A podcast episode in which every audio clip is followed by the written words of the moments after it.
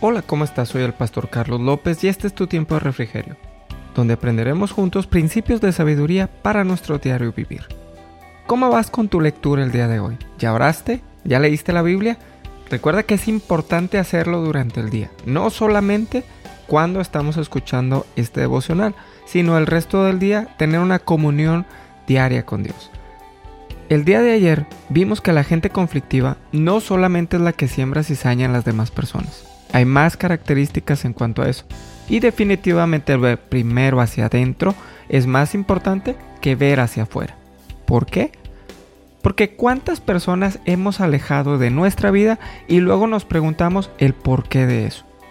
Muchas veces hemos sido hostiles, agresivos, groseros, indiferentes, impacientes, egoístas, pero no lo vemos. Lo peor que le puede pasar a una persona es no ver este tipo de defectos en sí misma, ya que no tiene la oportunidad de corregirlos. Primera de Corintios 15:33 dice, no se dejen engañar, las malas compañías corrompen las buenas costumbres. Estar con personas así, tarde o temprano, te van a corromper en tu manera de ser.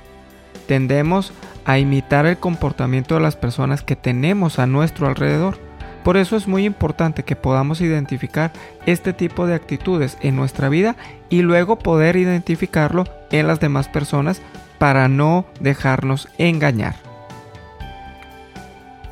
¿Cómo lidiamos con la gente conflictiva? ¿Qué dice la Biblia acerca de esto?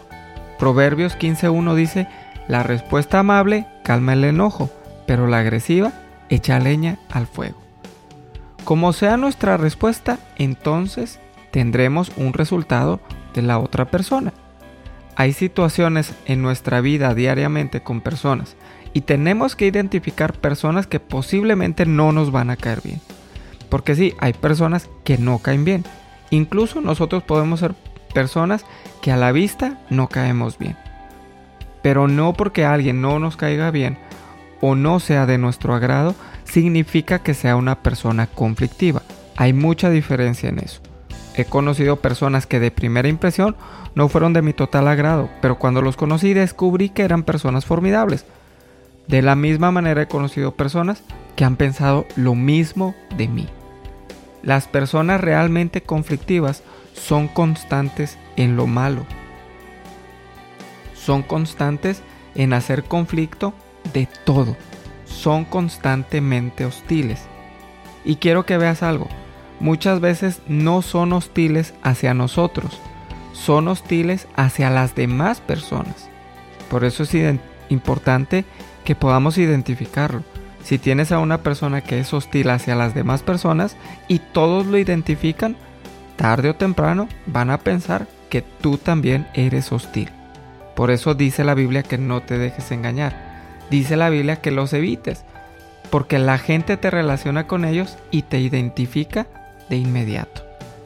En mi juventud crecí con un grupo de amigos, convivíamos y la pasábamos bien. La gente me identificaba con ellos y pensaba que yo era como ellos, pero no éramos iguales. Pero yo me juntaba con ellos. Tú puedes decir, yo no soy igual, pero al estar con gente conflictiva, la gente te asocia con eso. Proverbios capítulo 13, verso 20 dice, el que anda con sabios, sabio será, mas el que se junta con necios será quebrantado. Primera de Corintios 15:33, no erréis, lo leímos al principio, las malas conversaciones corrompen las buenas costumbres. Puedes decir lo que quieras, pero tarde o temprano comienzas a imitar el comportamiento de las personas que están más cercanas a ti. Te juntas con un chismoso, vas a ser un chismoso. Te juntas con una persona que es violenta, tarde o temprano, te vuelves violento. Te juntas con un cristiano verdadero, tarde o temprano, vas a ser un cristiano verdadero. ¿Por qué no oramos y ponemos este día en las manos de Dios y reflexionamos en esto? Padre, te damos gracias porque tú eres bueno, porque tú estás con nosotros.